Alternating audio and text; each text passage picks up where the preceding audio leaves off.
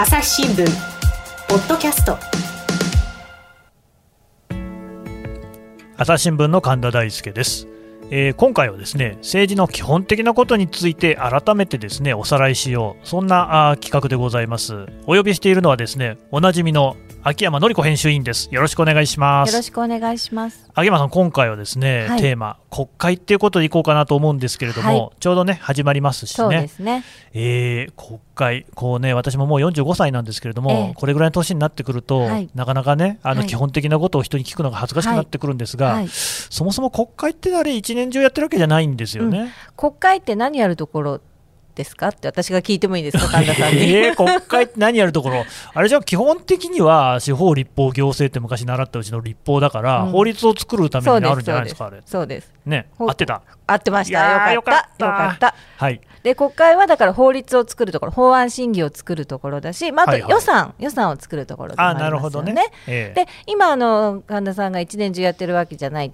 ですよねって時やってなくて、うん今はただいま現在はこれ収録してる日はやってないんですよ。あなるほど。うんで今度10月の26日から始まるんですけど、それは臨時国会といって、えまあ、菅さんがあの首相になって、まあ、この間首相指名選挙だったら臨時国会があったけど、うんまあ、今度も臨時国会で。ほうほうで他にその通常国会っていうのがあってこれは、えー、と毎年1月に召集されるんですね。1月にね。うんそれで、えー、とその予算案その来年度の予算案、うんうん。その4月から始まる予算案を1月から3月の間に議論して、えうん。ー決めるっていうことがまあメインの仕事で、まあ、それに付随していろんな法律も審議すると。ただあの以前総務会の時のあのテーマで収録した時だったかな、はいはい。あの事前審査制っていうことを、ねってましたね。うんお話ししたと思うんですけど、はい。あの自民党の場合はその法案を国会に出す前に、はい。党内でうん。インフォーマルに我々から見えない形で議論しちゃうから、うだからうん。与党の質問がつまらないんですよと。うん。言ったんだけど、でも野党にとっては、うん。やっぱり国会っていうのは、まあすごくこうね、あのー野党がここでこそ活躍する場というか、それはそうです、うんそのためにいると言っても過言じゃない、そうですよね、うん。だからやっぱり、しかも今度の国会ね、まあ後でまた詳しく話しますけど、はあの初めての国あの菅さんが国会論戦に臨む場だからね、デビュー戦ですね、はうん。それはやっぱりあの注目すべきだと思うんですよね。な。るほど、うん。でねあの国会議員っていうのは、うん。さっきほらあの神田さんが一年中やってるんですかっていう質問があったけど、はい。あのやってるわけじゃないから、うん。国会がある時とうん。国会がない時では全然違うんですよ。仕事の中身が違う、うん違う違う。あの国会がある時はもちろんあの近畿月来なんていう言葉があるけど、はい。あの金曜日に地元に帰って土日はそう、ね、選挙区にね。選挙区に帰って選挙活動もすごく大事だかうん。らで土日いろんな今の季節だったら運動会出たり、まあ、運動会、ね。まあ、コロナだからないけどあと秋祭り行ったりとか、うん。うんまあ、いろんなミニ集会したりとかしてで月で月曜日にまた東京に戻ってきて、えー月曜日から金曜日までは国会の仕事をすると。なるほど。でも特にその、えっとまだ、えー若手の議員はね、うん。やっぱ選挙活動すごく重要なので、うん。えー今首相の菅義偉さんが、はい。え1年生議員だった時はいはい、に言ってたのは1年生議員の仕事は2年生になること。うん。うん、どういうことですか？つまり、え1回当選しただけじゃなくてもう1回当選しああそういう意味ですね。そういうことそういうこと。でそれでこそ本当のその東京でのその国会での仕事をちゃんとできるようになる。つまり選挙の地盤が安定して。うなんかあれですもんね、やっぱ政治家の皆さんって当選動機みたいなことをすごく大事にしますもんね。大事大事。うん。何だから期っていうのがその重みになってくるんですね。そうそうそうそうそう、だからとにかくそのあのだって選挙落ちちゃったら単なる単なるその猿より猿よりあのあの下っていうかまあただ何ですか、そうやって言うんですか、猿も。政治の世界では。あの猿は木から落ちても猿だけど、はい。あのせんあの政治家は選挙に落ちたら猿以下 厳しいですね、そうですか、ええ。まあまあ、でもそういうね、それぐらい厳しい世界ではあるっていうことですね。そうですそううんうんでだからねその、あのー今は来週からあのこの収録している時点では来週から国会が始まるからだんだんこう永田町はこうにぎわにぎわってきてるけどど。国会がない時はね永田町特に参議院なんてシーンへってしてますよ。えだけど国会が始まると、まあ、ももちろん議員もそうだし、うん。それから秘書とかあうん。とそこに通う官僚とか、そこに働きかけてくる業界団体の人とかもういいろんな人が来て、ええ。もういいきなりにぎわいを取り戻す感じですかね。うーうん。んだからやっぱり国会がある時とない時ではあの全然違うんです。でも我々普段さその あの国会いつやってるかとか全然意識しないんですけど。してないです、うん。うん。だけどやっぱりその国会が始まった別にあのつ今回通常国会がとかあの、うんうん。臨時国会がとかは気にしなくていいけど国会が始まったらやっぱりちょっと注目してみてほしいなとは思います。ほうほうほう実はいろんなことやってるから。うーん。うん。そこでちょっとね、その観戦ガイドじゃないですけど、なんか例えばどんなとこ見ると面白いよみたいなのあります、あのね、あのなので、今度の国会の,、はい。あのちょっとポイントをいくつかあの教えてくださいよ。説明したいと思うんですけど、あのまあ、先ほどから申し上げているように、うん。あの今度の国会、臨時国会は、うん。菅義偉さんが首相になって、初めて本格的に論戦をする、そうです。うん国会ですよね。はい。で、え所信表明っていうのをします。所信表明っていうのは、えー首相が、えー私がこういうことをやりたいっていう、うん。うんうん首相のまあ理念とかビジョンとか、この,、うん。あの姿勢みたいのを方あの表明する演説なんだけど、はい。これ普通はね、多くの場合は短冊っていうんだけど、各省庁が、はい。えー首相にこんなこと言ってほしいです、あんなこと言ってほしいですとか言って、まあ、切り張りですよね。で、これを短冊みたいな紙にして、うんでそれをあのちゃちゃが官邸の人がこうまとめて、で首相どれ言いたいですかみたいに言って、じゃあ俺これとこれとこれとか言ってうんまとめちゃうってなるあとー、すごいまあよくありがちなのはつまんない。それ読み上げるだけ相場な的で、まあ、言ってることも抽象的だったりとか、でこれをね変えようとした人もいて、ほえーまあ、これはかなりその今黒歴史になっちゃってるんだけどあの鳩山さん鳩山幸夫さんがねんね。民主党で政権をそう取った時に はい。あの彼があの所信表明演説をした時にうん。命を守りたいってあったでしょ。うであれはねあの発想そのものは良くて、はい。あの劇作家の平田織座さんなんかがスピーチライターをしてつまりあのそういうほら相場な的でね、うん。あのまあ、あ右から左に抜けてっちゃうような演説じゃなくて,、生活をしてる人が、はい。例えばあのなんか作業をしながらラジオを聞いていて、そこで首相の演説が流れて、うん。あなるほどそうなんだこういうことやりたいんだね鳩山さんはって分かるような、そういう身近な言葉であのうん語りかけたいっていうのでその発想自体は良かったし、うん。ただ、まあ、それを受け止める側のこれは私の本当に反省をあの込めて言うんですけどえー、とメディアの側がそこについていけなかったっていうのもあったちと思ょっとね、うんですやっぱりよね。ね、難しいかもしれないですね。うんうん。だからあのそれもあってただそういう試みもあったことはあったなるほど。うん。だから、うん。まあ、菅さんが今度でどういうふうにやるかは分からないけれども、まあ、そういう所信表明演説っていうのは、まあ、一つの注目点ではありますどうですか、でも自分の言葉でそこで話をしそうな感じではなくないですか、うん、まあね。紙読みそうじゃないですか？まあ、さっきあの、ね、首相あの菅さんよくカンニングペーパー見てるなんて話もありますからね、うんはい。うんだからでもそこで読まなかったらすごいですもんね、まあね。そこはまだ分かんないから。うん。はい、それで今のところねその代表質問って言って、まあ、与野党の,、あの代表者がそのほ国会の本会議場でその所信表明演説に対して代表質問をするんですけど、いい。えー自民党は今のところ野田聖子さんがやる予定なんですよ。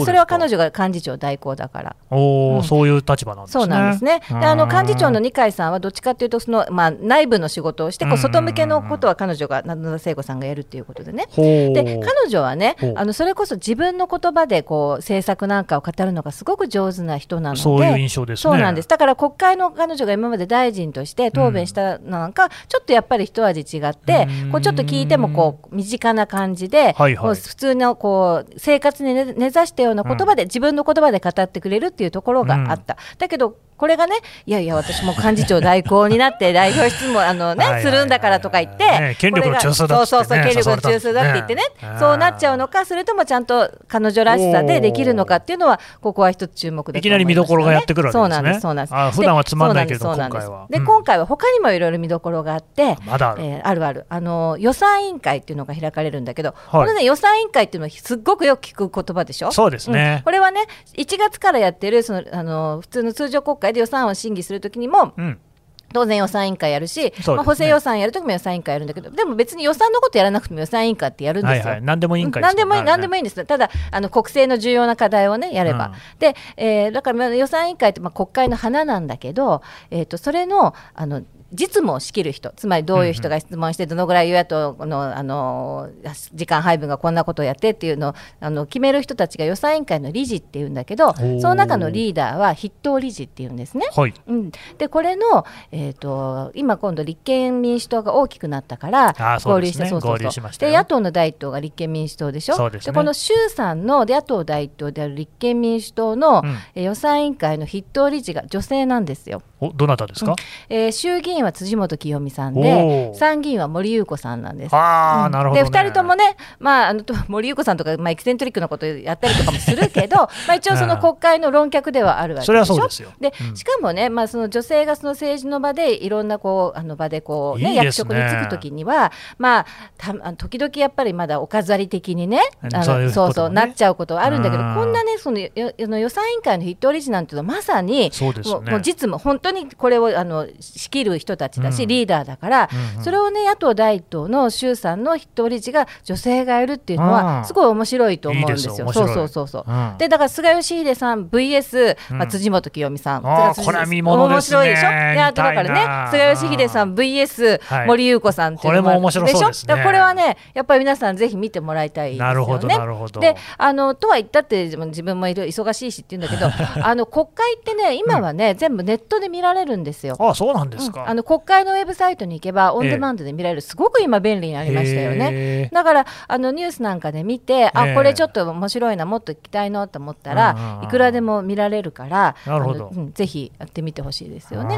だから本当に今回の国会はそうやっていきなり見どころさっきの所信表明演説と代表質問がありますよね、まあ、それから予算委員会、はい。衆参の予算委員会で、うん。まあ、論戦が戦わされるので、はい。結構そこはね面白いと思いますよね。おー。それもしかもインターネットでも見られるってことですね。うん。なるほど。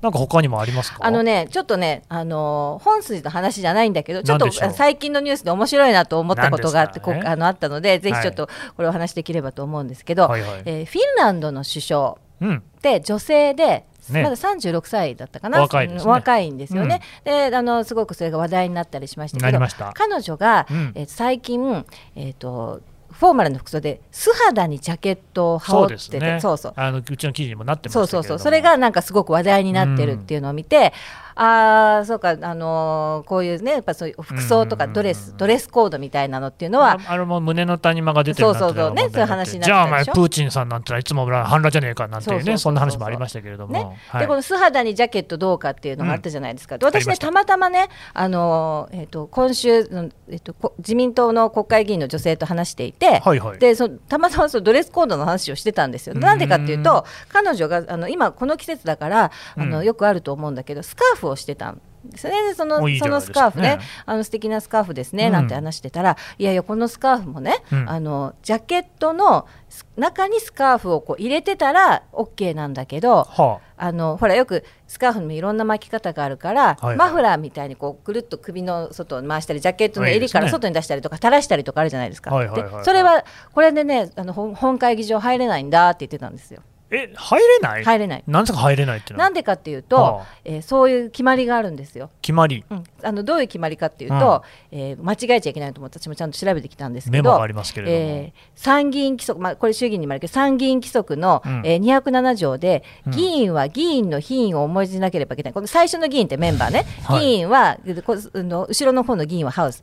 の議員の品位を重んじなければいけない、うん。でそれで209条で、えー議場または委員会上でえー帽子はい。街灯、襟巻き、傘、杖の類を着用し、携帯してはならない。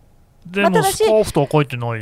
あの襟巻き、あ襟巻きか。襟巻き、襟巻きって言われてなんだか今ピンとこなかったけど。襟巻きってマフラー。はで、あのアントトニオ猪木さんが赤いのしてるでしょ。いつもやってますよあれだから本会議場にそうね入れなかったんですよ。入れなかったんですか、うんあれ襟巻きだからってえ取れっていうこと襟巻きに認定されてだからスカーフもああいうふうにこの襟巻きみたいにまあ襟巻きってあんま言わないけどそのあのーこう外にねうん。ジャケットの外に出てるとダメなんですよ。スカ。ーフと襟巻きはちょっと違うような気はしますけどまあそういうことなんですね、うん。でねさっきそのうん。あの素肌にジャケットでこう問題になってるって聞いたあうん。の言ってたけどその女性議員さんが言ってたのは、えっと夏なんか暑いから、うん。あのーえっとスポえっとパンツスーツ。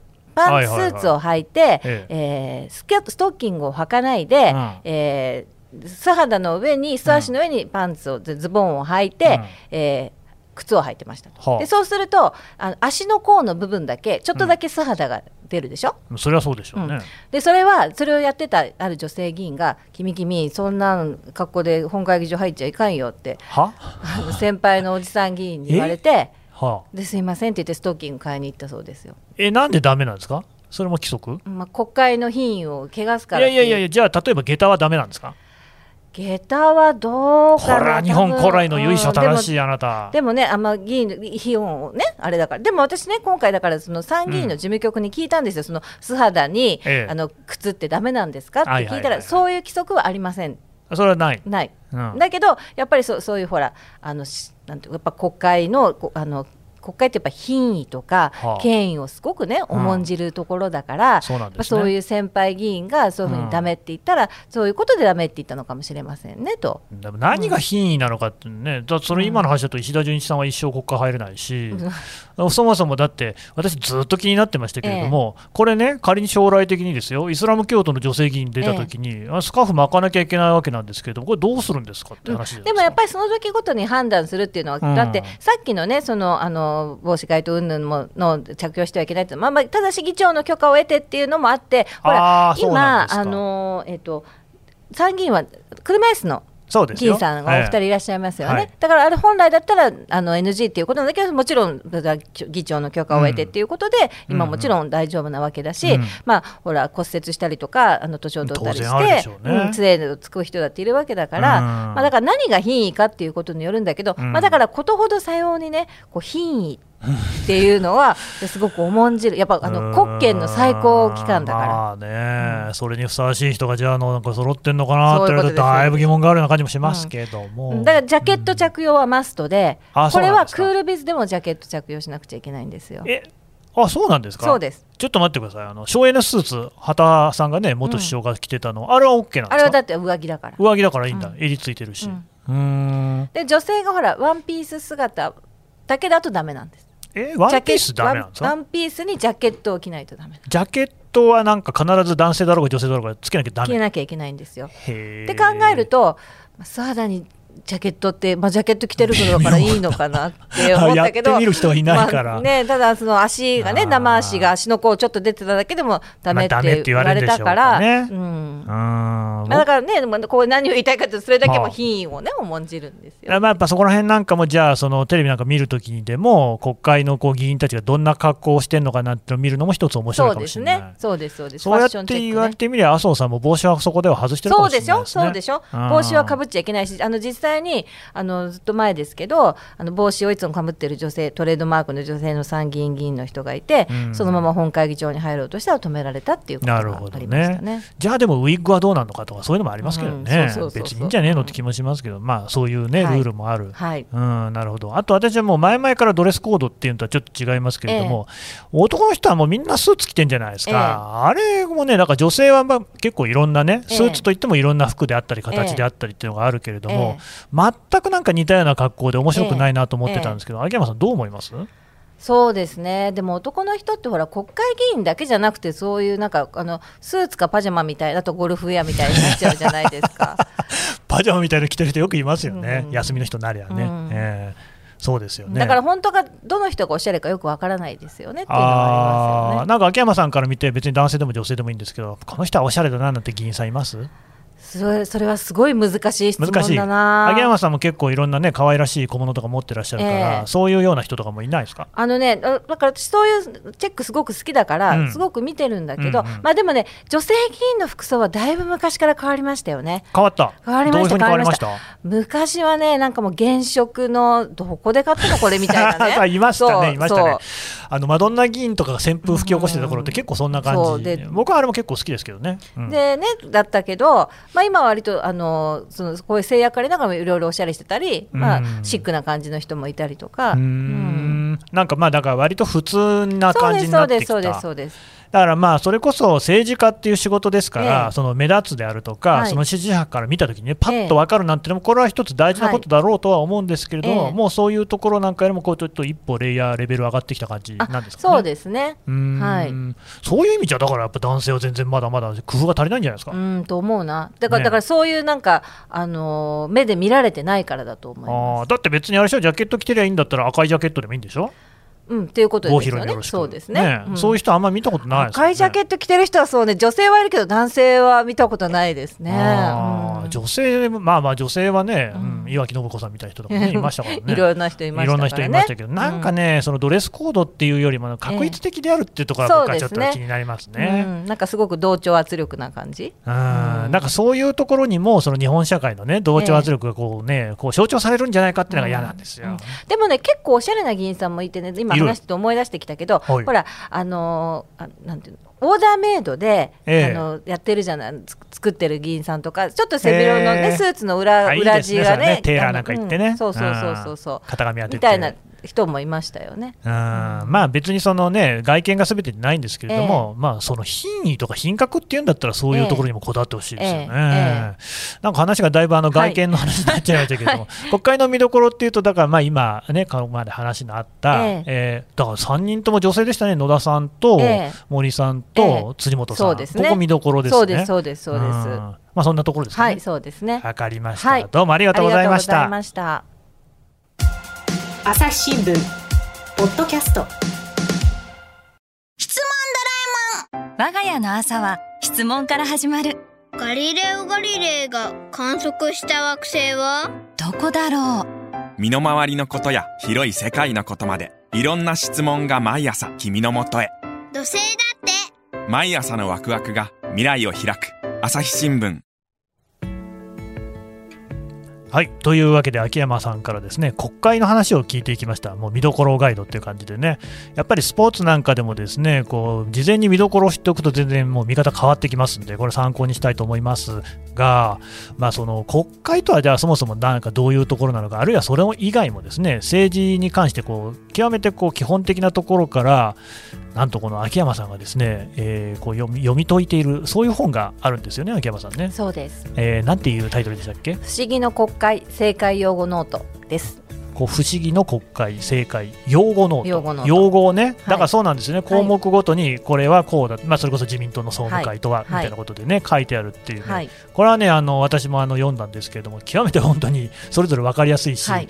なんといっても具体的なエピソード満載でそうなんであれが面白いんですよね、あの前回の放送のね総理番の話なんかもね、こうちょっと顔を覗かせたりしてますんでね、これもぜひ皆さん読んでほしいですね。読んでください。はいというわけで秋山さんでした。どうもありがとうございました。朝日新聞ポッドキャスト朝日新聞の神田大輔がお送りしました。それではまたお会いしましょう。この番組へのご意見ご感想をメールで募集しています。ポッドキャストアット朝日 .com podcast アットマーク朝日 .com までメールでお寄せください